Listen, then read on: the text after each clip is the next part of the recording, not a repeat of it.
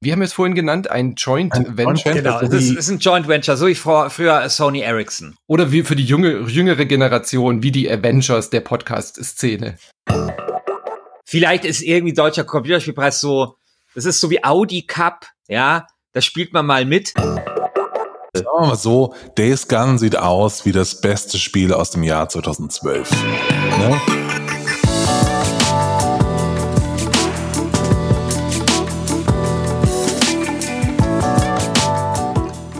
Hallo und herzlich willkommen hier bei Last Game Standing, dem Battle Royale Modus unter den Spiele Podcast mit unserem kleinen Ableger, den wir einmal haben ausfallen lassen müssen aus Urlaubsgründen und zwar zu Wer hat den Gürtel?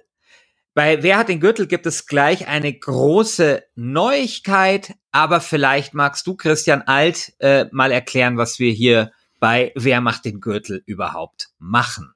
Wer hat den Gürtel ja. ist ein Format, in dem wir bisher, bisher wir beide versuchen herauszufinden und unsere Community, welches Spiel in einem Erscheinungszeitraum, bisher war es immer ein Monat, eigentlich das Beste war. Wir haben angefangen, glaube ich, im März und dann, hat, dann hat Slay the Spire gewonnen und den nächsten Monat ist dann praktisch Slay Spire angetreten gegen alle Spiele, die im April rausgekommen sind. Und Überraschung, auch da hat Slay Spire gewonnen. Wir haben es dann im Mai ausfallen lassen. Und jetzt tritt praktisch Slay Spire als zweimalig, als einmaliger Titelverteidiger jetzt schon zum zweiten Mal an gegen alle Spiele aus dem April und dem Mai. Und beim letzten Mal war es eben so, wir hatten uns da Hilfe geholt, beziehungsweise einen Gast mit in der Sendung, äh, der Manu von Insert Moin. Und ich glaube, jetzt ist der Zeitpunkt zu verkünden, der Manu wird jetzt immer dabei sein, weil Wer hat den Gürtel ist ein Crossover-Format geworden. Hallo. Hallo Manu. Wunderschönen guten Morgen. Hallo Manu. Auch von meiner Seite jetzt alle, die jetzt bei Insert Moin äh, zuhören, äh, herzlich willkommen auch von meiner Seite. Ihr hört äh, Insert Moin und Last Game Standing in einem, wir haben es vorhin genannt, ein Joint ein Venture. Genau, es ist, ist, ein Joint Venture, so wie vor, früher Sony Ericsson. Siemens, äh, genau. Oder wie für die junge, jüngere Generation, wie die Avengers der Podcast-Szene. Genau, genau, genau sowas sind wir. Ähm, genau, weil wir hatten festgestellt, dass äh, also erstes natürlich äh, ist der Manu eine Zierde für jedes Podcast-Projekt und zweitens ist der Manu auch jemand, der viel spielt und damit können wir quasi die Spiele, die rauskommen, auch zu dritt besser abdecken. Ähm, und vielleicht noch mal zum Format. Es ist so wie beim Boxen. Vielleicht habt ihr mitbekommen letzte Woche ein oder vor zwei Wochen ein völlig überraschender Sieg von Andy Ruiz gegen Anthony Joshua. Und jetzt hat Andy Ruiz hat halt diesen Gürtel, ja, und der, dieser, der hat den Gürtel so lange, bis er verliert. Und genauso machen wir das auch. Und bisher ist halt Slay the Spire der ungeschlagene Meister aller Klassen. Aber wer weiß, vielleicht ist heute ja ein Spiel dabei, das in der Lage ist, Slay the Spire von diesem Thron zu stoßen. Wir werden sehen. Genau, und ja. ich würde sagen, damit kommen wir doch mal zum ersten Spiel, weil der heiße Anwärter, vielleicht einer der Favoriten. Vielleicht. Ja, also schon ein heißer Anwärter, also ja. schon jemand, der, der, der schon auch mit einer Entourage jetzt da in den Ring kommt, ja, ja gut, gut, gut austrainiert, gut definierte Muskeln, ja, und jemand mit sehr viel Erfahrung, muss man sagen, denn es handelt sich um eine Serie, die es schon sehr lang gibt. Anno 1800. Uhu. Genau. Ja. Wir hatten uns, äh, glaube ich, schon sehr darauf gefreut. Äh, kurze Erklärung noch zum Prozedere heute. Wir werden sicherlich nicht über alle Spiele, die im April und im Mai erschienen sind, äh, sprechen können. Wir haben uns jetzt ein paar rausgesucht, äh, die wir für valide Kandidaten oder zumindest besprechungswürdig halten, die gegen Slay the Spire antreten. Und wir machen das heute als eine Art Double Feature, um wieder auf den aktuellen Stand zu kommen. Das heißt, wir mixen heute Spiele aus dem April und aus dem Mai, die gegen Slay the Spire antreten. Und Anno ist aber tatsächlich auch chronologisch gesehen hier der erste Titel in unserer Liste, der Anfang April oder war schon Mitte April erschienen ist. Anno 1800, natürlich von dem Ubisoft-Studio Blue Byte hier in Deutschland entwickelt und ich glaube nicht nur ein Anwärter für den Gürtel, sondern vielleicht auch für den nächsten deutschen Computerspielpreis. Hm. Ja. ja, aber da ist ja dann die Frage, was mehr wert ist. Ja, das stimmt. Also, sorry, also in, in Zeiten, in denen Trüberbrook den, sich die deutsche Computerspielpreis krallen kann. Also, das ist nicht die härteste Währung. Also, ich glaube, Slay the Spire äh, vom Thron zu stoßen und tatsächlich den Gürtel zu erringen und sei es auch nur für ein oder zwei Monate, das ist das weit größere, was ein Spiel schaffen kann. vielleicht ist irgendwie deutscher Computerspielpreis so, das ist so wie Audi Cup, ja, da spielt man mal mit, aber wir sind halt eher so Champions League. Ja. ja, auf jeden Fall. Und äh, kleine Anekdote noch, äh, Slay the Spire tritt sozusagen gegen sich selber an. Also wenn wir, selbst wenn wir das jetzt nicht hätten, dieses äh, Format, dass der Titelverteidiger aus dem Vormonat mitmacht, Slay the Spire kam sowohl im April jetzt nochmal raus äh, für Konsole und die äh, Switch-Version könnte dann im Juli quasi nochmal ja, gegen sich selber antreten. Wobei wir in dem ersten Gürtel gesagt haben, dass wir äh, also quasi Portierungen nicht machen, weil dann wären wir verrückt. Ja, aber Slay the Spire hätte dann äh, quasi sich selbst nochmal als Gegner. Genau, also es ist jetzt ein schöner Zufall, dass Slay the Spire quasi genau in diesem Monat wieder rauskommt. Aber wenn jetzt Slay the Spire kein Titelverteidiger wäre, wäre es trotz Portierung nie, kein Kandidat. Also wäre ja. nicht dabei. Gut, aber, Anno. aber zu Anno, genau. Herr Alt. Ähm, wer hat's denn gespielt? Also ich hab's gespielt. Hm. Ich hab's viel zu viel gespielt. ja, ich auch. Christian, hast du Anno gespielt inzwischen? Leider nein. Leider nein. Okay. Anno 1800 ist äh, das erste Anno seit wieder zwei Teilen, das in der Vergangenheit spielt. Dieses Mal eben das Zeitalter der Industrialisierung. Ähm, und mein Gott, ist das ein schönes Spiel. Also das ist wirklich ein schönes Spiel. Du kannst da reinzoomen ohne Ende. Ich habe mir wirklich wegen Anno jetzt gedacht, ich bräuchte eigentlich eine neue Grafikkarte, weil ich habe so ein ähm, ähm ich habe so ein so ein, so ein 4K-Bildschirm bei mir zu Hause und dann kann er jetzt nicht alles irgendwie auf den maximalen Detailstufen anzeigen. Ich denke mir, shit, eigentlich bräuchte ich jetzt so eine RTX irgendwas, um mhm. halt irgendwelchen Bauern beim äh, Furchen zuzugucken, irgendwelchen äh, Leuten, die Schweine füttern und so weiter zuzuschauen, weil ist das schön designt. Mhm. Anno ist tatsächlich immer so einer der Gründe, mir ein, äh, wieder einen PC anzuschaffen oder eine neue Grafikkarte. Ich habe das tatsächlich wirklich auch gemacht, als das letzte Anno rauskam, das 22.7 mhm. war das, glaube ich, nee, 22.5 ähm, sonst gibt's ja die Quersumme nicht. Und da war ich ja nicht ganz so begeistert, obwohl ich dieses futuristische Setting ja sehr mag, aber Anno 1800 trifft halt genau wieder diesen Nerv, den die Anno-Hardcore-Fans irgendwie lieben und ich glaube auch die deutsche Zielgruppe so mag.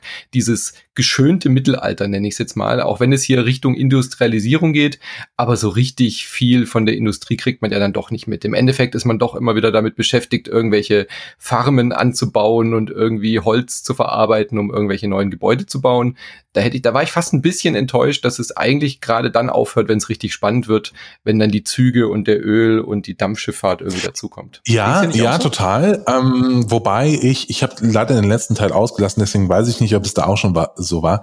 Ich war total begeistert davon, wie die dieses Mal ähm, mit all diesen äh, landwirtschaftlichen Produktionsstätten, sage ich jetzt mal, umgegangen sind, weil diese mhm. Felder kannst du halt anlegen und dann ziehst du einfach so rüber. Also dann hast du so 140 kleine Felder Korn, dann ziehst du das einmal so über die Karte und dann füllt der jeden Leerraum aus, den du noch irgendwo da auf deiner Map hast, mhm. mit so einem Kornfeld. Das sieht total gut aus. Ähm, und, es macht einfach Spaß. Also diese ganz kleinen Sachen, die, an denen sie jetzt äh, rumgemacht haben, machen für mich das Spiel tatsächlich spielenswerter. Aber ich gebe dir recht, sobald es dann irgendwann später äh, in die späteren Entwicklungsstufen geht, also Ingenieur und höher, da, also das Eisenbahnsystem mit Railroad Tycoon muss ich Anno jetzt nicht messen lassen. Das ist sehr, sehr mhm. rudimentär. Und auch äh, da könnte man noch ein bisschen was rumpatchen, würde ich mal sagen, oder rummodden, weil ähm, da geht noch was. Ja, es wird sehr fummelig auch nach einer Weile. Also ich meine, natürlich ist es wieder ein klassisches Anno, du musst wieder deine ganzen Waren und so und die Warenketten versorgen, aber mir hat dann so im Endgame, nenne ich es jetzt mal, wie die Profis unter uns das so nennen, habe ich dann ein paar Sachen vermisst. Also äh, das Spiel ist ja im Grunde irgendwie schon eine eine Grafik-Mod für eine Excel-Tabelle. Ja, also ich meine, das ist ja im Prinzip das Grundprinzip von so Anno-Spielen, dass man da wirklich ideale Warenketten, Wege und sowas äh, baut. Und dafür fehlt mir dann an vielen Stellen oft die Übersicht. Also ich habe es trotzdem stundenlang bis spät in die Nacht gespielt und war einfach auch irgendwie so ein bisschen verliebt in diese ganze Atmosphäre. Aber so richtig guter, gute Wirtschaftsgeschichte ja, kann man dann darin eigentlich dann auch. Dieses neue machen. Feature äh, finde ich total gut, um so ein bisschen die Balance zu wahren in deiner, in deiner Siedlung. Also Anno hat jetzt ein neues Feature, dass du eben mhm. ähm, nicht unendlich deine Bewohner upgraden kannst. Also du kannst eben nicht eine ganze Insel haben, nur mit Ingenieuren, sondern du brauchst eben noch Bauern, die auf den Feldern rumstehen, du brauchst Handwerker, die irgendwelche Zementsiegel zusammenklöppeln und so weiter. Äh, und das funktioniert für mich total gut. Es macht auch richtig Spaß, da so eine ausgewogene Gesellschaft herzustellen. Ähm, und ich, ich, das ist das ist schon sehr, sehr gelungen. Hm. Äh, das Endgame, ja, ich habe es auch noch, noch nicht fertig irgendwie, äh, noch nicht die letzte Ausbaustufe, weil irgendwann habe ich mir so, hm, dann ist mir die Lust vergangen, dann habe ich lieber nochmal neu angefangen, genauso ähm, mit der neuen Welt. Die könnte man von hm. mir aus auch echt einfach weglassen, weil diese ganzen, dieser ganze Koloniescheiß interessiert mich sowieso null. Eigentlich will ich nur auf meiner Insel da rumsitzen und diese Insel min-maxen bis zum geht nicht mehr und da jetzt nicht noch äh, äh, irgendwie Alpakas züchten auf der anderen Seite der Welt äh, und das Empire nachspielen. Das brauche ich nicht. Genau. Ja. Christen, wenn du uns so zuhörst, ja. wie geht's? Äh, hast du gerade Fear of Missing Out äh, bezüglich Anno 1800? Oh, ich würde das so gern spielen. Also, ähm, also alles das, was ihr dort beschreibt, klingt nach einem Spiel, äh, in das ich mich tatsächlich verlieben mhm. könnte. Und äh, ich muss sagen, ich habe die ganzen Zukunftsteile von Anno übersprungen. Also ich glaube, das letzte, was ich gespielt habe, war, was war das, 1701 oder 1404? Was ist da nochmal? Uh, oh, ja, genau. Und seitdem habe ich keins mehr gespielt. Das heißt, ich würde sozusagen gleich ein paar Stufen überspringen. Ja, würdest, würdest und, du, glaube ich, gar ähm, nicht, weil die, also die futuristischen okay. Teile, die sind ja auch nicht so richtig okay. gut angekommen. Also ich glaube, wenn du jetzt acht, Anno 1800 kannst du bedenkenlos zugreifen, wenn du die 1600, 1700 Versionen äh, mochtest, dann wirst du ja. dich da sofort heimisch fühlen. Also sie haben ja auch ja. da sehr echt äh, eng mit dieser Anno Union zusammengearbeitet, diese, diese Community, die sie damit aufgebaut haben und haben halt quasi das Spiel eigentlich mehr oder weniger den Wünschen der Hardcore-Anno-Fans irgendwie nachgebaut. Und ich finde, das merkt man schon sehr arg. Es ist so gesagt eigentlich ein Fanservice-Spiel für das, wie Anno sein sollte. Ich finde, es ist schon richtig gut geworden. Also ich hatte sehr, sehr, sehr viel Spaß mit ein paar kleinen Nitpicklichkeiten vielleicht so. Ja.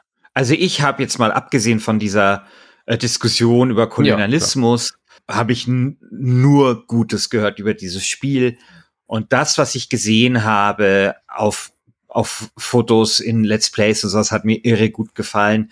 Ich mag einfach, wenn Spiele, gerade Aufbauspiele, diesen Blick fürs, fürs Detail dabei haben und das auch ernst nehmen und wichtig finden. Und ich habe das Gefühl, dass Anno genau so ein Spiel ist.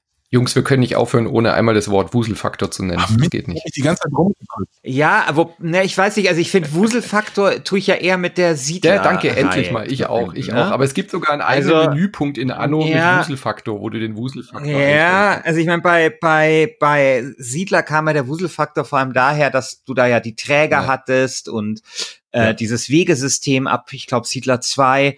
Und das war nochmal eine ganz andere Form von, von Wuseln, ja.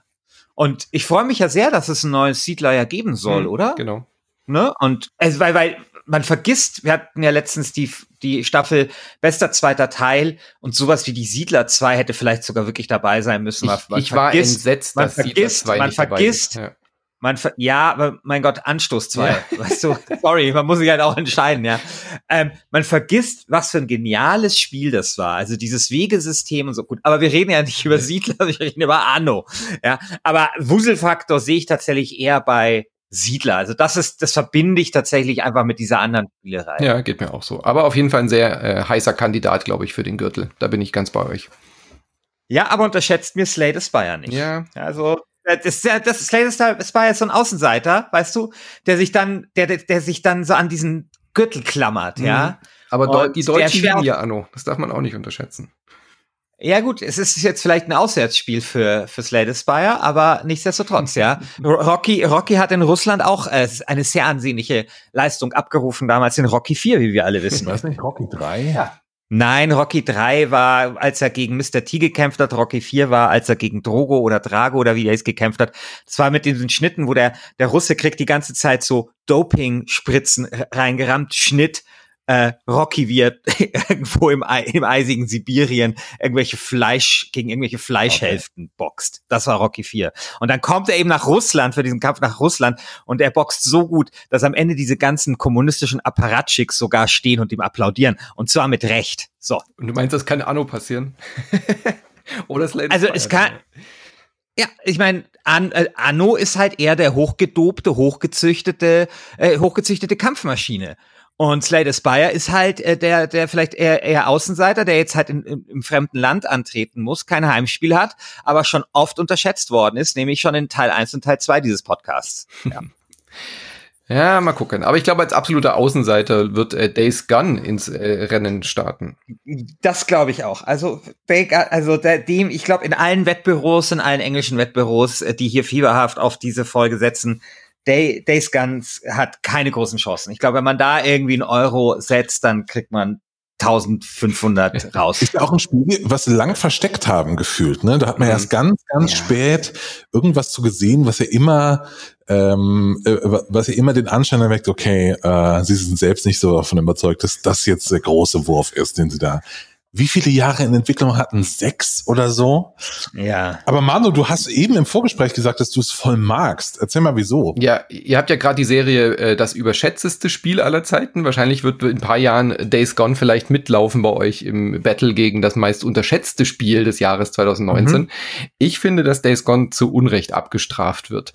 Also ich verstehe, woher diese Kritik kommt. Äh, Days Gone sieht halt unfassbar generisch aus. Es sieht halt aus wie ein, komm, wir werfen mal alles zusammen, was in den letzten Jahren erfolgreich war. Wir nehmen irgendwie eine Open World, dann nehmen wir irgendwie den Gritty Biker, der da in dieser Open World rumfährt, nehmen ein bisschen Zombie-Apokalypse dazu, ein bisschen The Last of Us, ähm, und vielleicht noch ein bisschen The Walking Dead und so weiter und mixen das alles gut durch und heraus kommt Days Gone. Und genauso diesen Eindruck hatte ich eigentlich auch vor dem Spielen. Aber ich war total angetan von der, von den Ideen und den Mechaniken, die in Days Gone dann tatsächlich auch drinstecken.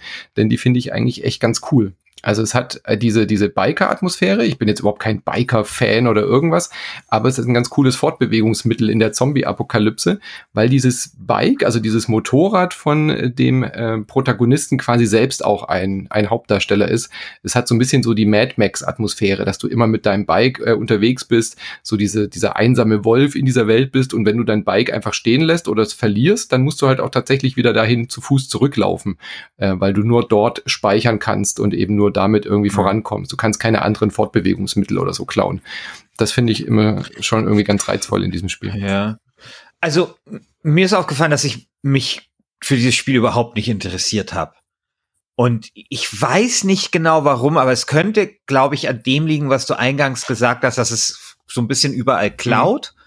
Aber das vielleicht dann auch mit sich bringt, dass dann auch so das eine Feature oder der eine Kniff ähm, fehlt, mit dem es vielleicht aus der Masse herausragen könnte. Ja. Ich finde es jetzt auch vom Szenario ja nicht so, also weißt du, Biker und Zombies ist halt so. Ma, ja, ich verstehe das total, ja. Also, und ich, ich, ich habe ich habe nicht gewusst, warum ich das jetzt spielen soll. Sagen wir mal so, Days Gun sieht aus wie das beste Spiel aus dem Jahr 2012. Ne? Also, ja, so äh, Ende PS3-Ära oder so kommt noch mal so ein Kracher raus, der gerade auf das neue Hype-Ding setzt, nämlich Sons of Anarchy und äh, The Walking Dead gemeinsam verbindet.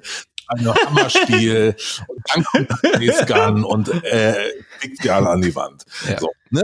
Also man sagt, das ist eine brillante Analyse. Also, es, es sieht halt tatsächlich so aus. Und ich kann es auch da muss man dem Alten wirklich mal also Volltreffer. Aber es ist wirklich Volltreffer. Aber es ist tatsächlich ein bisschen hübscher. Also ich weiß natürlich, ich weiß genau, ich kann das total nachvollziehen, dass die Leute keinen Bock haben auf dieses Spiel.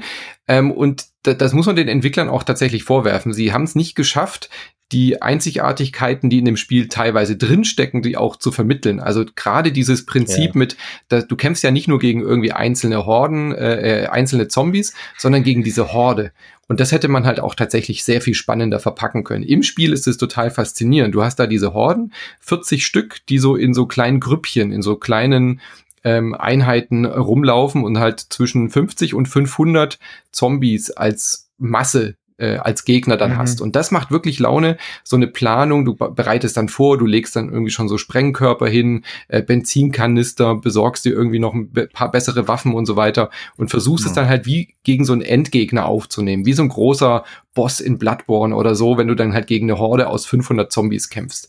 Und das hätten sie als Alleinstellungsmerkmal irgendwie äh, mhm. äh, ausarbeiten müssen und vielleicht diesen ganzen Open-World-Kram wegschmeißen müssen. Dann hätte das, glaube ich, besser funktioniert und halt nicht mit Biker und Zombies und so, ja. Mhm. Ich meine, ja, wir haben es doch gesehen an, an ähm, Horizon Zero Dawn. War doch auch eigentlich nur ein Open-World-Spiel, wie wir es schon hundertmal gesehen haben, aber es ja. hatte halt diese Mech-Dinos und diese faszinierende Welt. Und das hätte man den ja. mit Days Gone auch schaffen können. Und, und die Hauptdarstellerin ja, genau. schon auch besonders. Ich, ich möchte übrigens auch sagen, dass ich den Namen auch oh, sehr ja. langweilig oh, ja. fand. Also das ist auch so, also ich, keine Ahnung, eigentlich ist ein Name für mich gemacht, weil jeder Spielenamen, der mehr als drei Buchstaben hat oder zwei, kann ich mir schon nicht mehr merken, ja. Das, das ist der Grund, wieso ich mir dieses eine Camera of Age Adventure nie merken kann, weil das einfach viel zu lang ist. Ich, ich kann mir auch, wie, wie heißt dieses Spiel, was ich so gemocht habe, was so ein bisschen ist wie XCOM, aber mit, mit so Echsen und, und so Tieren? Mutant Year Zero. Ja, kann, oder so. Kann, werde ich mir in ja. zehn Jahren nicht, liebe ich dieses Spiel, ich werde es mir in zehn Jahren nicht merken, wie dieses Spiel heißt. Eigentlich ist Gun Home äh, gemacht für mich. Allerdings ist dieser Name schon wieder so, der ist selber so generisch. Gesagt, ja? Days Gone, nicht Gone ja. Home. Ja, wie, wie heißt das Spiel? Day, Gun Home habe ich Days gesagt, Gone. oder was? Und wie heißt ja, das? Days Gone, Gun Home hast du gesagt. Ja, ja genau, okay, ja, genau. Also, äh, wie, wie man sieht, äh, bleibt das, bleibt dieser Name nicht bei mir hängen, weil der wirklich so langweilig ist und irgendwie, ja. Aber ich finde, ich finde es interessant, was du sagst, Manu. Ich weiß jetzt nicht, ob mich das jetzt ähm, dazu bringen würde, mir das äh, trotzdem anzuschauen, weil ich hasse Bosskämpfe. Mhm. Insofern ist es nicht, nicht so die allerbeste Werbung jetzt für mich persönlich. Aber das ist so ein Spiel, bei dem ich mir denke, das wird sehr bald heruntergesetzt ja. werden und wird, dann wird das schön irgendwie im, im Herbst äh, PlayStation, äh, weiß nicht was, für, für 20 Euro. Ähm, nee, es kommt dann schon als PSN-exklusives Ding und das kannst du dann umsonst spielen. Ja, oder so. Ja, ja, irgendwie ja, so. Da, dass ja. er eh von Sony ist. Und dann schaue dann schau, und dann schau ich das mir mal an und dann, ja, und dann mal sehen, werde ich ein bisschen dran denken, was, was der Manu dazu gesagt hat. Gut, das war's. Das äh, war's im mhm. April. Wir hatten noch äh, ein paar andere Sachen. Ich weiß nicht, äh, wollen wir jetzt nicht groß drüber reden. Also Mortal Kombat 11 ist halt Mortal Kombat 11 ja. mit Mortal Kombat ja, Imperator Rome habe ich gespielt. Äh, du hast eben gesagt, zu Anno 1800 ist eigentlich nur eine hübsche Excel-Tabelle. Imperator Rome, äh, Rome ist eine hüb äh, ist eine sehr sehr hässliche Excel-Tabelle. also das ist, ist, was heißt hässlich? Ne? Also es ist hm. schwer zu verstehen. Ja. Ich bin aber das ist, drin, aber ich bin das ist doch bei Paradox-Spielen bisweilen so, dass man schwer reinkommt. Ja, also die Paradox-Spiele sind halt in der Release-Version also ich, immer. Ich habe ja immer ein bisschen Problem mit diesem äh, antiken Szenario, äh, weil ich zwar diese, diese, also ich finde die, oder sagen wir mal so, ich finde die Zeit der Römischen Republik total spannend, aber schon, also wenn es ab dem Kaiser, äh, ab der Kaiserzeit äh, kenne ich mich dann irgendwann schon nicht mehr so richtig aus. Wisst hm. ihr, so äh, römisches K Kaiserreich, äh, also römische Republik, so mit dem Krieg gegen Karthago, die punischen Kriege und so, das ist alles auch irgendwie schön übersichtlich. Aber später so ab ab Augustus blicke ich irgendwann nicht mehr durch und dann zum Beispiel die Spätantike ist dann schon etwas, was ich dann so, so gar nicht mehr so richtig erfassen kann. Und ich finde halt im, in, in, in Vergleichen jetzt zu diesen Mittelaltergeschichten, die dann halt schon auch viel zu tun haben mit dem, wo man heute so lebt, ja, da gibt's dann halt irgendwie Bayern schon als Staat und die verschiedenen Sachen, ist das dann immer, also so ging's mir zumindest, sagen wir mal, auch bei Rome äh, 2, also das von äh, also bei der Total War Reihe, dass immer wenn ich irgendeinen anderen Staat außer Rom und Karthago gespielt habe, ich keine Ahnung mehr hatte, was das eigentlich für für Völker genau waren. So, also da da da, da ist, da ist mein Bildungshorizont auch zu klein. Aber behalte, behalte den Gedanken doch im Hinterkopf, wenn wir ja, später über ja, Total War genau. Free Kingdoms reden, was ein zweites ja. Szenario für ein äh, Strategiespiel genau. sein muss. ja, da kann Herr, Herr Schiffer so. auch gleich wieder aus äh, an, ansetzen ich glaube auch ein guter Kandidat, nämlich A Plague Tale Innocence, ein Indie ja, A Spiel, genau. was äh, einen ja. unglaublichen Hype erfahren hat, aber auf jeden Fall. Ja. Also für mich leider kein ja, Kandidat, muss ich sagen. Eher tatsächlich einer für unsere Staffel, die gerade stattfindet, überschätztes Spiel. Puh. Oder sagen wir mal Spiel für mich, dass ich gerne geliebt mhm. hätte, mich damit aber einfach schwer getan habe. Ja, ich verstehe, also, was du meinst, ja. The Plague Tale ist ein, ähm, ja, wurde so ein bisschen beschrieben als ähm, so heißt was? Nicht. Entschuldigung. So wie, heißt wie, wie, wie heißt es? Aber okay.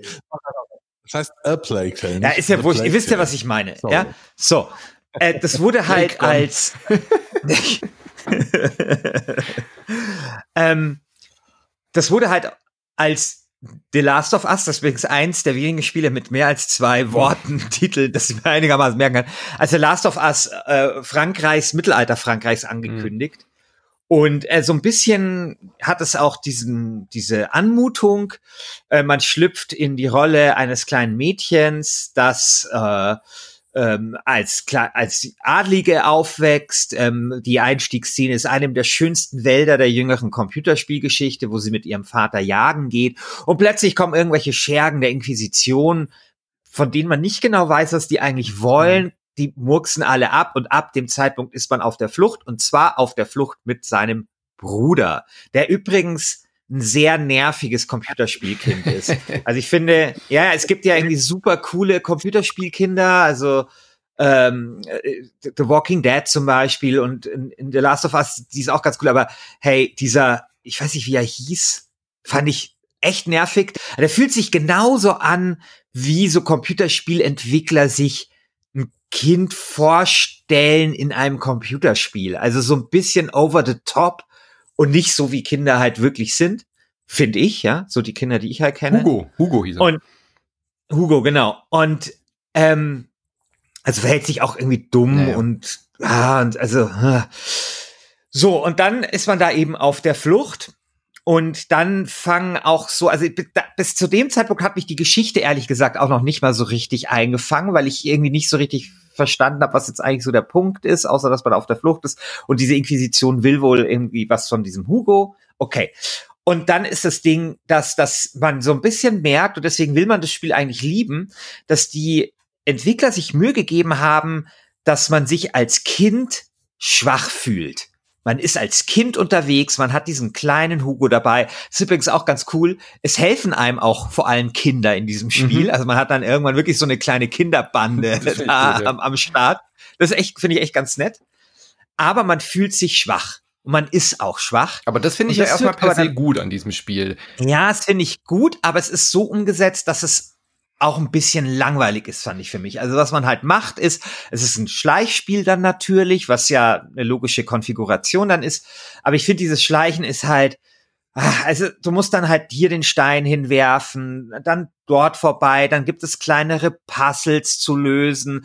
Aber ich finde es teilweise wirklich so ein bisschen langweilig einfach. Ich finde es so ein bisschen fades Game Design. Ich habe kein einziges Mal, also ich habe es jetzt auch nicht so lang gespielt, aber schon, würde ich schätzen, sechs, sieben Stunden. War wenig dabei, wo ich mir dachte, fick die Hände, das ist jetzt geil. Überhaupt nicht. Ähm, ich fand es eher super fad. Mir ist es zu gamey, tatsächlich. Was meinst naja, du dieses, also, diese Gameplay-Elemente, die hätte man meinetwegen auch fast komplett eindampfen können und halt mehr wie ein Telltale-Adventure oder so erzählen können.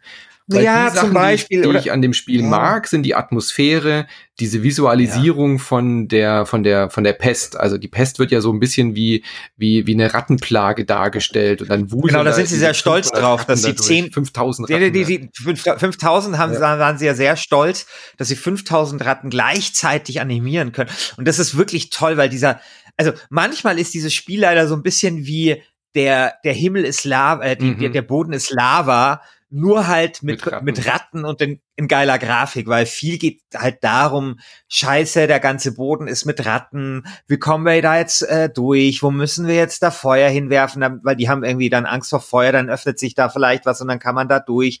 Also viel ist halt sowas. Und das ist so beim ersten Mal, wenn du diese Rattenplage siehst, dann ist das schon spektakulär, aber es schleift sich natürlich sehr schnell ab.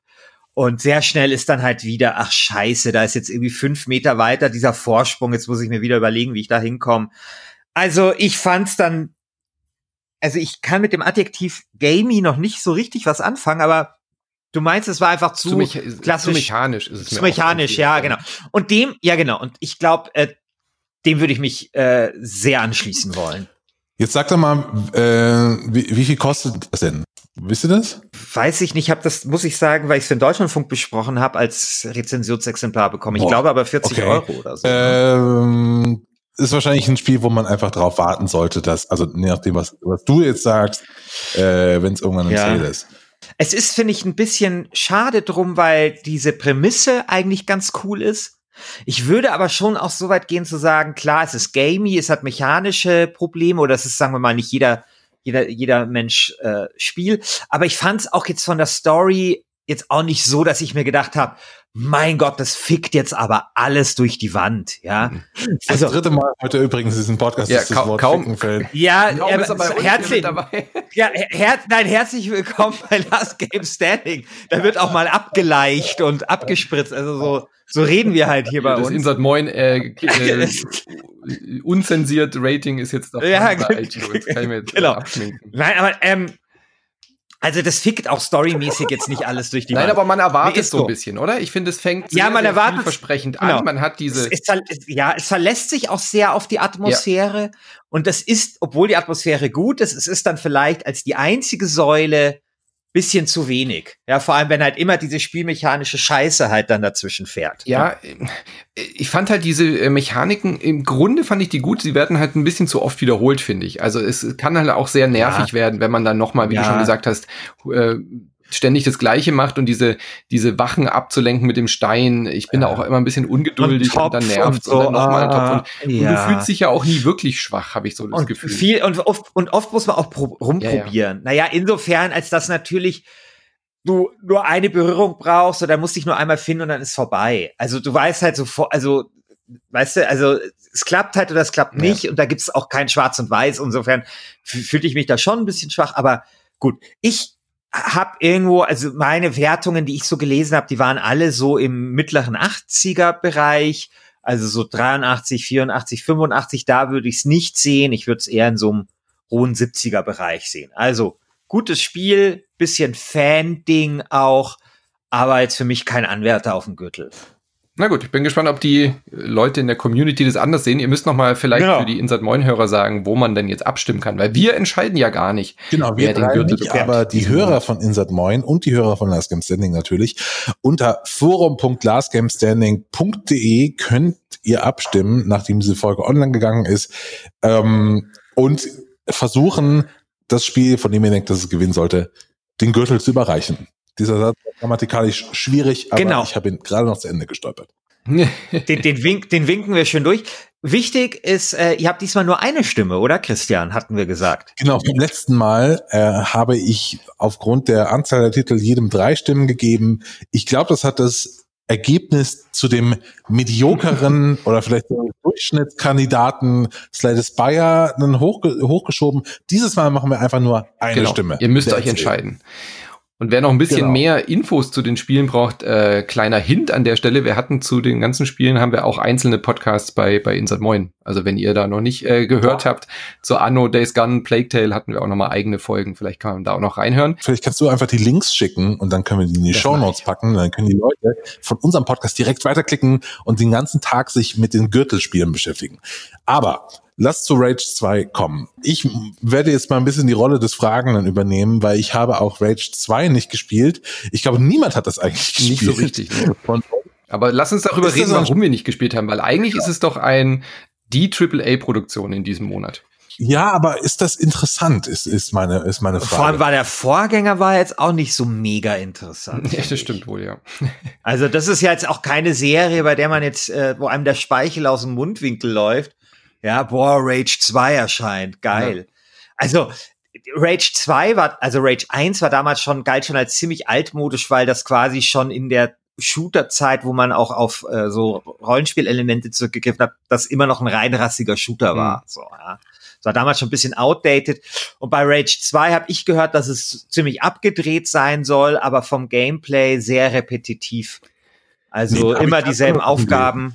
Hm? Ja, ja, vom Gameplay repetitiv, aber äh, das ja. Shooter-Gameplay soll fantastisch hm. sein, habe ich gehört. Ja, genau. Das Problem ist ja. da ist, dass die, äh, die Open World der Open-World-Zwang äh, quasi existiert. Das heißt, um an die guten Waffen zu kommen, musst du irgendwelche langweiligen Open-World-Kram zu machen, damit du dann die Waffen hast, damit du in den guten Shooter-Sequenzen dann auch deine Lieblingswaffe hast. Und das sind halt irgendwie so Hindernisse, wo ich dann denke, ja, pff, nee, dann spiele ich doch irgendwie lieber so einen reinen linearen Shooter wie, wie, wie Doom oder so, oder? Also ich finde immer diese Mischung dann so halbgar. Dann lieber so eine richtige Open-World wie Days Gone, wo ich wirklich auch was zu tun habe. Ja, sehe seh ich ganz ähnlich. Ja. Und außerdem, ähm, ich, ich weiß nicht, was es mit dem mit diesem Spiel ist. Es ist äh, für mich tatsächlich, weil du gerade schon Days Gone gesagt hast, genauso ein ähnlicher Fall. Es sieht super generisch aus und es sieht aus wie jedes Spiel, was also es ist ja von den Entwicklern, die Mad Max gemacht haben und äh, das überrascht mich jetzt nicht so. Also es sieht aus wie, hm. wie Mad Max 2 mehr oder weniger. Ne? Also ein paar andere Assets, mhm. die It hat noch irgendwie an Shoot-Passagen geschraubt, that's it. Wobei mich aber das Setting tatsächlich anmacht. Also ich mag ja alles, was irgendwie so postapokalyptisch ist, aber irgendwie komischerweise hat, hat, bin ich gerade so ein bisschen übersättigt. Also sowohl Rage 2 als auch dieses Far Cry New Dawn hat mich irgendwie auch nicht so richtig angemacht. Ähm, oh, das fand ich auch nicht so gut, muss ja, ich sagen. Ja, also und irgendwie kamen die beiden aber ja so parallel. War ja, war, ja, was Far Cry New Dawn würde ich auch fast schon nicht mehr zur Postapokalypse. Also klar, es ist Postapokalypse, aber es fühlt sich auch null so ja, aber an, ist doch, oder? Per Definition ist doch da eine Atombombe hochgegangen und es ist doch nach der ja. Postapokalypse, oder? Ja, aber es ist ja quasi die softeste Postapokalypse, die ich je also ja, dieser, dieser ja, Turbo hat kein, kein, kaum Einfluss. Außer, dass die Blumen ja, bunt blühen, oder? Ja, genau. Wirklich ideologisch große diese Probleme eine, damit. Jetzt ja. ohne, ohne Scheiß, Scheiß, komplett ernst, ja, ja. dass da irgendwie in diesen Spielen die Apokalypse beziehungsweise ein Atomkrieg verklärt wird als irgendwie Abenteuerspielplatz. Hey, wir müssen jetzt mal zehn Jahre warten mhm. und dann wird, wird schon wieder alles geil. Dann können wir hier mit unseren Humvee rumfahren und uns abballern und so. Also das ist finde ich schon problematisch irgendwie. Das Interessante war damals, dass es im selben Monat kam wie das neue Metro. Mhm. Und Metro hat ja eine wirklich super postapokalyptische Postapokalypse. Ja. Und, und äh, das Far Cry New Dawn hatte genau das Gegenteil. Also diese Spiele waren so von ihrem Verständnis, was eine Postapokalypse ist, so weit auseinander, wie kaum zwei Spiele auseinander sein können. Das fand ich super interessant. Also wie unterschiedlich man äh, ein Szenario interpretieren kann. Ja. Hm. Naja. Na gut, wir werfen Rage zweimal in den äh, Vote-Topf, aber ich rechne ihm auch keine genau. sehr allzu hohen Chancen aus, ehrlich gesagt. Nee, in den Topf, in den Ring meine ich natürlich. Topf. In den, in den Ring. Gut, ähm, Christian, weil du es ja vorhin angesprochen hast, Imperator Rome äh, hattest du ja mit dem Szenario. Dann würde ich dir aber sagen, Total War Three Kingdoms hat es anders versucht, aber hat deswegen auch starke Probleme, weil es einen fast nicht zu greifbaren Wiedererkennungswert hat, weil wir uns halt alle mit ja. der Sage um die, um die drei Königreiche äh, nicht auskennen. Und ich war auf ja. einem Anspielevent in London und danach war ich so dermaßen verwirrt, weil ich überhaupt nicht verstanden ja. habe, wer gegen wen und was ist die Intrige und wer sind diese Personen. Das ist, das ist super, also es ist echt ein Problem, weil ich will ja, also wir, da, also ich muss sagen, ich habe da super große Probleme damit. Ich habe mich jetzt da eingelesen in diese Sache mit den drei Königreichen. Es ist super mhm. interessant, also echt interessante Zeit. Und ich bin mir des Vorwurfs bewusst, den man da gegen mich erheben kann, des Eurozentrismus.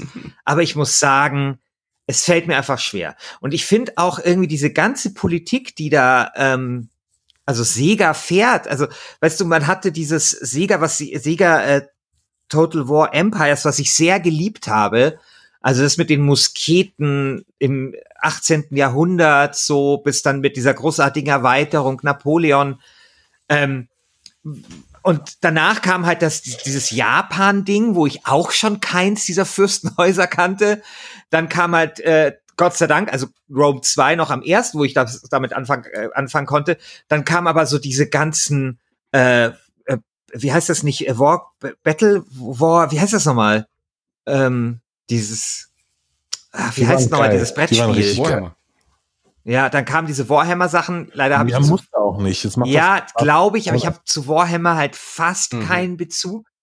Und es ist irgendwie, irgendwie seit, weiß ich, seit 15 Jahren warte ich einfach nur auf so ein Total War Spiel, das halt so an Empires anknüpft, einfach mir so ein paar Länder gibt, die ich kenne, historische Epoche, in der ich mich gut auskenne. Ich find's lobenswert, dass sie sowas wie Japan und China mhm. machen. Ja, also eigentlich so sagen, hey komm, die Zeit, also dieses drei Königreich, wenn man sich damit halt mal beschäftigt und irgendwie herausgefunden hat, weil die, ich meine, die heißen dann halt auch echt ziemlich oft ja. ähnlich, was aber wahrscheinlich umgekehrt natürlich genau das Problem ist. In Deutschland, wenn du die deutsche Geschichte schaust, heißen die halt alle Wilhelm so. Das ist auch scheiße, ja. Aber wir sind das natürlich irgendwie gewohnt. Und, und ähm, in, in der römischen übrigens ist es auch immer so ja. ein Problem, weil es sind dann auch mal so Magnus irgendwas und, und, und Amais heißen auch einmal alle gleich, aber wurscht. Aber das ist halt einfach trotzdem total schwierig für mich. Ja, und das macht das echt. Du hast eben gesagt, du, du, du lobst dieses Studio dafür, dass sie jetzt nach China gehen. Ich würde ja sagen, äh, die sind ja auch nicht die Wohlfahrt. Ja, ne? Also ja. die haben was aber gedacht, es gibt 312, ich habe es gerade mal recherchiert, 312 Millionen PC-Spieler in China. Und wenn du da diese Blase mal anstichst und, und schneiderst denen ein Total War-Spiel auf den Leib, so einer Spielergeneration, die die letzten Jahre mit äh, Mobile-Spielen aufgewachsen ist, jetzt langsam das Geld hat für einen PC und jetzt da spielen will, ist das, das der perfekte ja, Move. Also ja, ja, ja, ja, ja, ja. Und das Spiel ist auch ja, tatsächlich klar, gut geworden. Also das Spiel hat wirklich auch die Total War Reihe vorangebracht. Es hat ein unglaublich cooles äh, Handelssystem jetzt äh, mit drin, dass du wirklich auch Ländereien dann tauschen kannst. Es hat neue Funktionen, dass du eben auch Nahrung mitnehmen musst. Also sobald du im Feindesland unterwegs bist, ähm, du schickst ja dann deine Truppen immer da so hin, dann musst du die auch wirklich ernähren. Also es ist auch deutlich äh, strategischer geworden. Was ich bei Total War immer das Problem habe, ich will es gerne als Rundenstrategiespiel spielen. Also auf der Übersichtskarte ist es ja quasi Rundenstrategie ja. und äh, Taktik und Rundenbasiert. Und dann musst du, nee, Strategie, und dann musst du in die Taktik-Map rein und Echtzeit spielen. Und da habe ich immer gar keinen Bock drauf. Genau das ist mein Problem. Ja. Genau ich liebe diesen, diesen, diesen ähm, Heroes of Might and ja. Magic Modus von Total War. Und da könnte ich wirklich Stunden verbringen. Aber sobald es in diese fucking Taktikkämpfe geht, ich lasse die immer vom Computer spielen. Ja, nur das verliert man da halt ja. auch. Ja, ja also, also bei mir ist es, bei mir ist es genau umgekehrt. Oh, da müssen wir uns also vielleicht zusammensetzen. wir, wir spielen die ja. Oberfläche und du gehst dann rein und spielst die. Nee, weil ich finde, es ist tatsächlich endlich mal so ein Echtzeit, also die Echtzeitschlachten fühlen sich endlich mal nach Schlachten mhm. an. Also man hat ja oft in diesen Echtzeitspielen eigentlich nur Gefechte und keine Schlachten, ja. Also da heißt es irgendwie so hier äh, riesiger Krieg und letztendlich treten dann so, weiß nicht, 120 oder 20 oder 40 oder 60 Truppen gegeneinander an. Da habe ich halt echt mal so Schlachten und ich finde, ich, ich bin ja so ein bisschen wirklich so ein Geschichtsgeek und ich finde es auch geil, wie das so umgesetzt ist. Ähm, so dass äh, dass, dass zum Beispiel die gewinnen, die sich dann zuerst, äh, also die verlieren, die halt zuerst den Mut verlieren und was du dort alles im Blick haben musst. Da gab es da so ein geiles Interview mit bei Gamers Global, wo ähm, die, die, der Designer wurde irgendwie gefragt, so, ja, wieso eigentlich die Schiffskämpfe in Total War Empire so langweilig sind. Und da gewinnen ja eigentlich immer nur die, die mehr Schiffe haben. sagt er halt so ganz trocken, ja, so war das historisch. die, die mehr Schiffe hatten, haben gewonnen. Tut mir leid. Ist halt historisch so. Tut mir leid, dass das spieltechnisch halt irgendwie scheiße ist. Das ist übrigens ein Riesenproblem bei Anno. Sobald's um die Kämpfe geht, man muss da mit den Schiffen kämpfen, ist es furchtbar oh langweilig. Gott. Also ich würde gerne ja. in Anno bitte, äh, kleiner Tipp für euch, wenn ihr Anno spielt, schaltet die Piratenfraktion aus und nehmt die Fraktionen als Mitspieler, die nicht kämpfen wollen, dann ist das Spiel deutlich besser. Kämpfen ist einfach nur scheiße. Genau. Über, übernehmen macht aber also Spaß. Also ich, so eine ja. ganze Insel kaufen ist mega geil. also ich kann halt irgendwie bei, bei Total War Empire mich an wirkliche Schlachten erinnern, die so richtig entscheidend waren, wo so mehrere Leute auf einem Punkt waren, dann sogar noch Verstärkung gekommen ist und wo ich es dann irgendwie geschafft habe, die Sache halt zu drehen und dem Gegner dann so eine vernichtende Niederlage beizubringen. Das ist einfach so ein gutes Gefühl und dann wurde da halt immer dann danach, wie es halt dann war, wie auf dem Fischmarkt, mhm. ja. Und also schön, da war leider die KI ein bisschen schwach, aber was waren das für große Momente, ja, wenn du dann halt so, so einer Schlacht so richtig schön wie auf dem Fischmarkt dann hier irgendwie schön das Fell verteilen konntest und so. Also das, das war, das hat mir einfach sehr, sehr gut gefallen und ich warte mittlerweile seit geschlagenen zwölf oder dreizehn Jahren, dass mir ein ähm, Total War Spiel so ein Gefühl wieder äh, gibt. Hm. Nein. Ich glaube, dass Three Kingdoms eine Chance verdient hat, wenn man diese Art von Spiel mag. Glaube ich auch. Man muss ein bisschen investieren in die Namen. Wenn man sich da aber mal eingelesen hat, dann kann man die auch auseinanderhalten. Es gibt halt ja. keine Schiffskämpfe und die, die Karte ist halt ein bisschen schwierig. Also ich verliere mich da immer, weil es halt das äh, chinesische Festland ist und ich habe halt keine Ahnung, wo oben und unten ist, weil man halt diese, ja. diese Historie einfach nicht so drin hat. Ich weiß überhaupt nicht immer, wo ich hin muss, aber es ist eine reine Gewöhnungssache, glaube ich. Äh, spielerisch, glaube ja, ich. Ja, und dann lernt, dann lernt man halt auch mal was. was. Also für mich ist das schon irgendwie ein Anwärter auf dem. Und man kann es im Koop spielen. Kein, kein, kein Favoritenanwärter, aber so ein, ja. so ein Außenseiteranwärter. Weißt du, so, so ein bisschen das Schalke äh, oder so. Der, das, das, das äh, Tottenham vielleicht dieser Runde.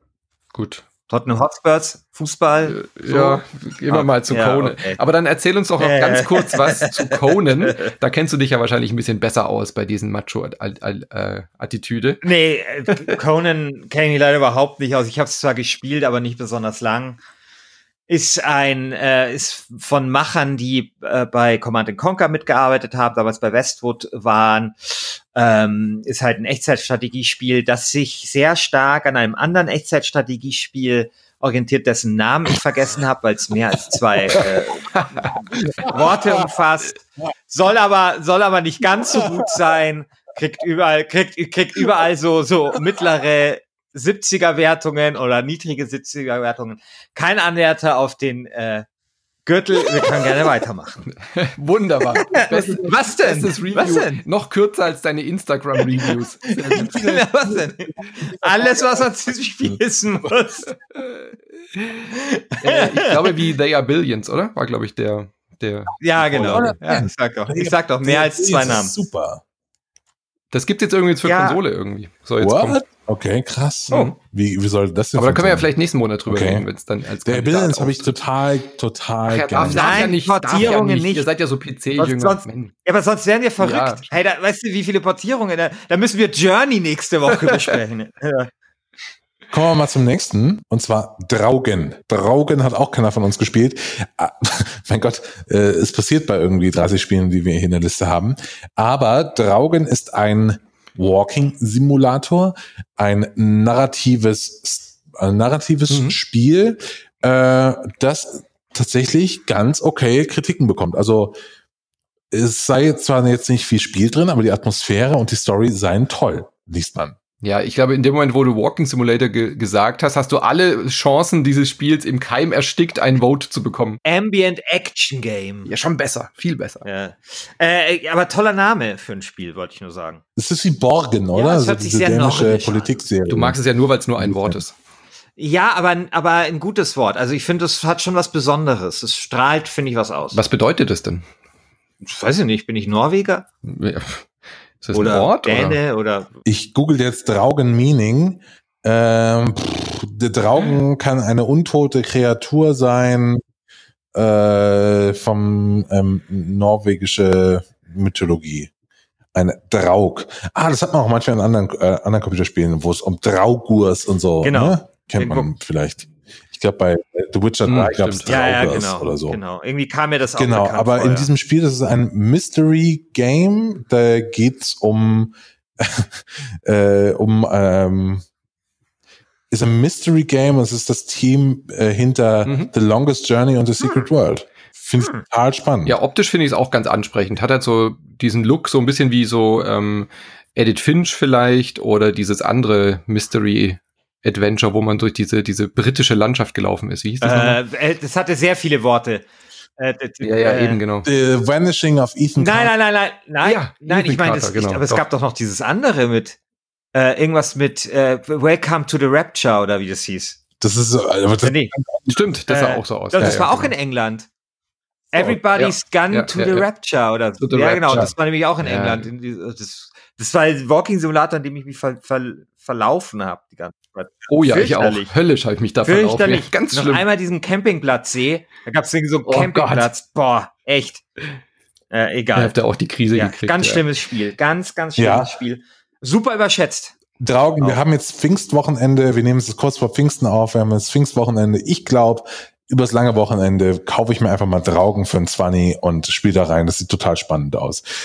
Und vielleicht Gut Dann kannst du ja im genau. Forum vielleicht, vielleicht noch mal ein bisschen die Community auch, dass das total spannend ist und sagt, Traugen sollte der nächste Gürtelgewinner sein. Kommen wir aber damit zum letzten Spiel der heutigen Folge. Das haben wir alle gespielt. Der krönende Abschluss. Obwohl es erst, erst seit einer Woche draußen ist. The Outer Wilds. Oh ja. Auch ein Spiel, was sehr viel Hype gerade hat, Christian. Christian Schiffer, ich weiß von dir, dass du total begeisterter Outer Wilds Spieler bist. Erklär doch mal, worum es geht und warum du es so geil findest. Äh, um was geht's? Also man fängt an auf einem kleinen Planeten und klein ist hier wirklich wörtlich gemeint der Planet, auf dem man anfängt, also es ist ein Weltraumspiel, ein Weltraumerkundungsspiel, ist äh, zwar jetzt nicht vielleicht ganz so klein wie diese Planeten in Herr der Ringe, aber halt schon sehr, sehr klein. Also Herr der Ringe? Kannst du, äh, Herr der, äh, der kleine, der kleine Prinz, sorry. Es war eine lange, es war eine lange Woche. Also, Oder Mario Galaxy. Sag Mario Galaxy. Ja. Genau, Mario Galaxy, genau. Aber ungefähr so groß so. Also kannst du schön gemütlich mal so einen kleinen Spaziergang drüber machen. Und du bist dann irgendwie Teil von so einem Weltraumprogramm von deiner Alien-Spezies und so, sollst in den Weltraum fliegen, um da ein paar Sachen zu erforschen. Dann fliegst du in den Weltraum mit so einer geilen Holzrakete. Die ist, so geil. wirklich die, der gemütlichste Innenraum, den ich am Computerspiel jemals gesehen habe. Hm. Das ist der Innenraum dieser Rakete. Und du fliegst auf andere Planeten, die eben auch nicht besonders groß sind, ja, wo man um auf den Nordpol zu kommen, auch nur so ein paar Minuten braucht. Und dann nach etwa 20 Minuten explodiert die Sonne. Boom. Und alles geht von vorne was? los. Was? Allerdings was? ist das, was du halt erforscht hast. Aber die Sonne explodiert, mhm. was? Was? Ja. Die Sonne explodiert, dann geht alles wieder von vorne los.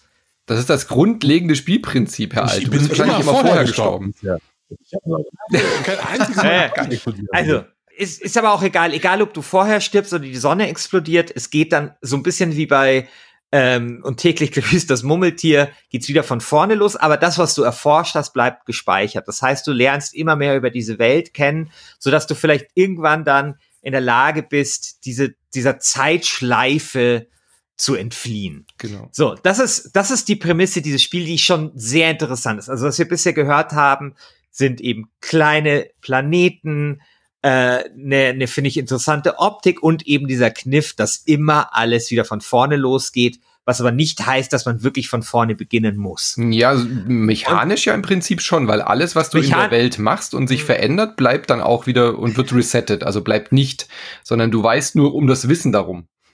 Genau, aber das Wissen, weil heißt nicht nur du, sondern es wird wirklich festgehalten vom Bordcomputer. Genau, ja. Also das ist, glaube ich, schon nochmal wichtig. Das ist jetzt nicht nur, dass du eine Progression irgendwie hast, sondern bleibt, es gibt schon eine, eine, eine spielmechanische Progression auf sehr kleinem Niveau, wenn man Ja, so aber dein Charakter entwickelt sich nicht. Also du genau. lernst genau. keine neuen genau. Fähigkeiten oder so, sondern, genau. sondern jeder Planet hat im Endeffekt so einen Zelda-Dungeon oder mehrere Zelda-Dungeons, die immer sich um eine bestimmte Mechanik oder eine bestimmte Idee oder sowas kreisen. Und das ist so genau. unfassbar kreativ, dieses Spiel, dass man es eigentlich nur, nur lieben kann, wenn man da ein bisschen eintaucht. Ja. Und was glaube ich, noch hinzukommt, das vorher gesagt, ähm, man kann seinen Held nicht besser machen. Und das Schöne ist, was alles fehlt auch in diesem Spiel, also in mhm. diesem Weltraumspiel. Also es fehlen Raumschlachten, es fehlen, fehlt irgendeine Loot-Scheiße, es fehlt irgendeine Level-Scheiße und es fehlt Gott im Himmel, es fehlt Gott sei Dank jede Form von irgendeiner abgefuckten Crafting-Scheiße. Mhm. So. Und das ist halt großartig. Das ist wirklich großartig. Und was das Spiel macht, es hat seine Rätsel, es hat seine Geschichte, die sehr leicht erzählt wird mit sehr viel Eleganz, finde ich. Und dann hat es seine Atmosphäre. Also dieses Ding, wenn du auf einem Planeten bist, der erste Planet, auf dem ich gelandet bin, du wahrscheinlich auch Manu, weil der wird einem auch nahegelegt, ist so ein sehr karger Mond eigentlich deines Hauptplaneten, mhm. glaube ich. Und dann bist du dort und da ist irgend so ein einsamer Typ ja. in seiner Hütte. Mit seinem ganze, Banjo. Es ist so großartig, ja. diese Atmosphäre. Ganze, ja. Der ganze Planet ist düster. Es ist melancholisch. Es ist so ein bisschen bizarr. Dann ist dieser eine Typ mit seinem Banjo. Du gehst zu dem hin sprichst mit ihm, er hat seine kleine windschiefe Hütte hinter sich, vor ihm ein Lagerfeuer und dann stehst du dort tust deine Marshmallow braten ja, und schaust der Sonne beim Explodieren zu. Es ist einfach wirklich ein, ein Spiel märchenhaft im besten Sinne, elegant, kreativ, innovativ.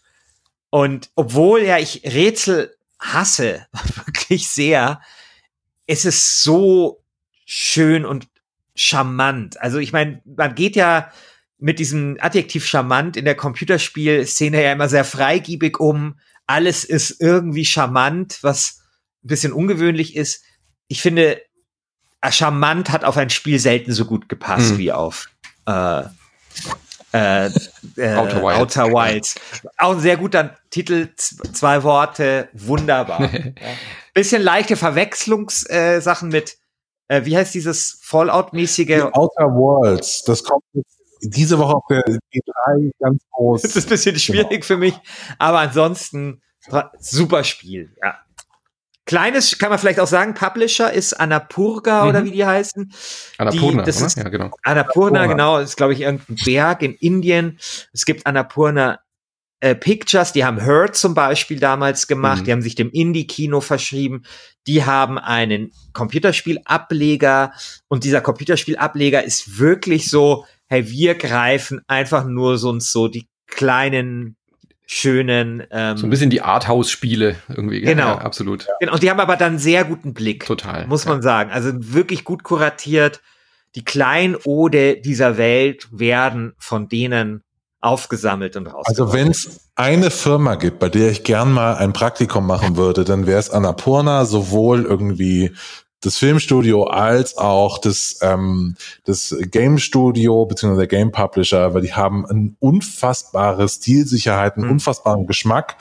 Ähm, und jetzt Annapurna Films ist mit A24 so das interessanteste Filmstudio überhaupt. Es gibt gerade keinen anderen Innovator, also schon, ne, aber jetzt, das sind die großen innovativen Studios, diese beiden.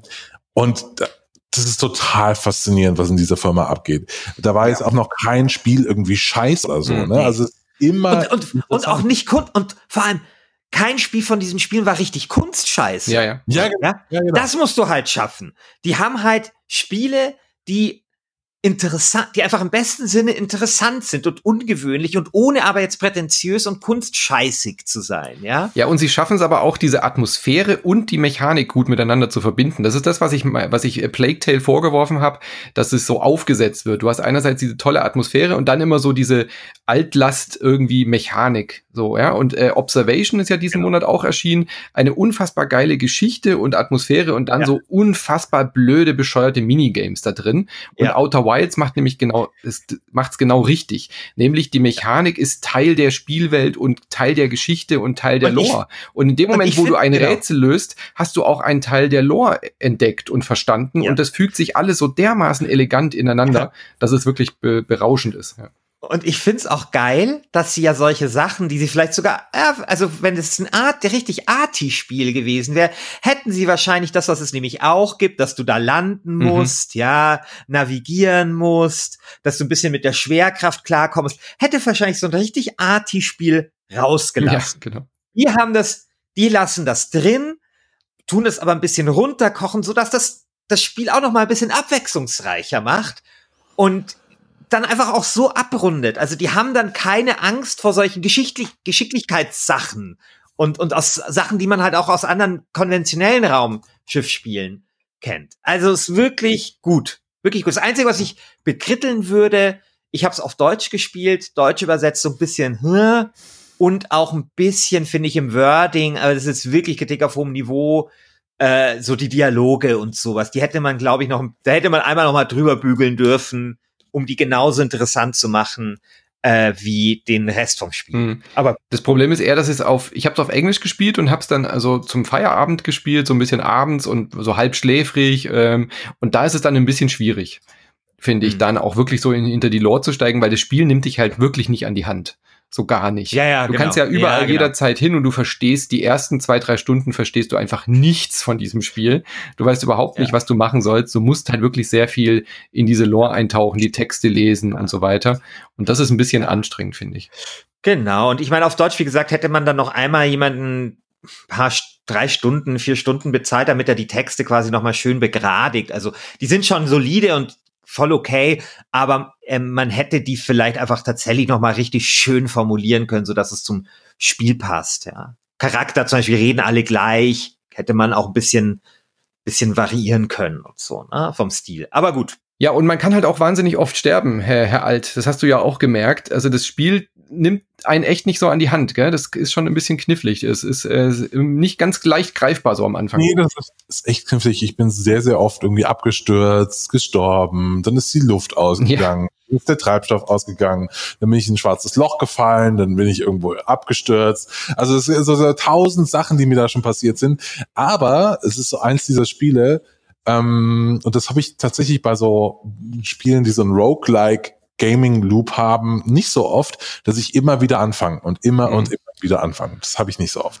Also total große Empfehlung von mir. Für mich tatsächlich einer der großen Anwärter auf den Gürtel. Also Absolut. das mit Anno 1800, äh, das kann schon eine enge Kiste werden hier.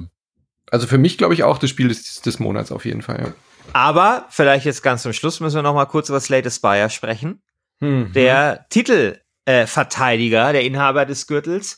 Äh, immerhin, äh, es gibt ja eine, eine Portierung für die PlayStation und für die Switch, glaube ich, kommt die nächste Woche oder bald. Ja. Ähm, und man tut ja ein bisschen das äh, dann schnell vergessen, auch wie gut Slade Spire ist, ja. Ein herausragend tolles, äh, poliertes, äh, Kombination aus äh, Kartensammelspiel und äh, Rollenspiel oder so. Ja. ja, aber wie gut Slay Spire ist, das da darf die Community entscheiden. Genau, das entscheidet die Community.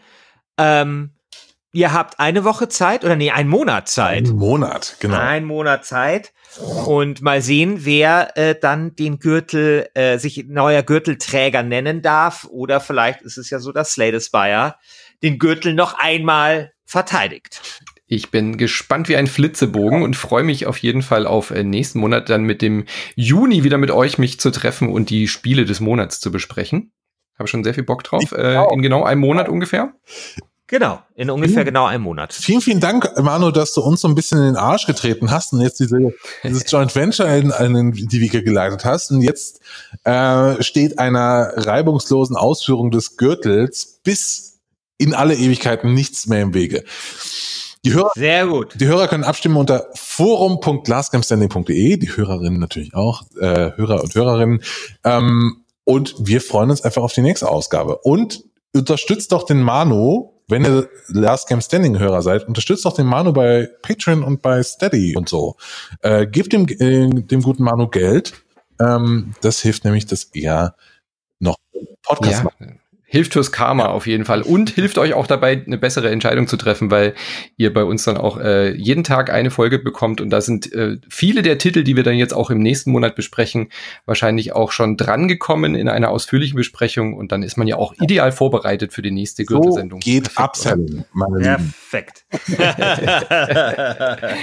und für die Insert Moin Hörer müsst ihr aber noch kurz sagen, was eure aktuelle Season ist, wo man da mal gerade reinhört. Was äh, was bettet sich gerade bei euch? Bei uns, äh, wir haben jetzt die zweite, Sta äh, dritte Staffel und wir suchen das überschätzteste Spiel der Computerspielgeschichte und äh, in der nächsten Folge stehen sich gegenüber Fallout 3, verteidigt von mir hm. und Dragon Age, ähm, Dragon ja, Age 3, genau. verteidigt von Christian Alt.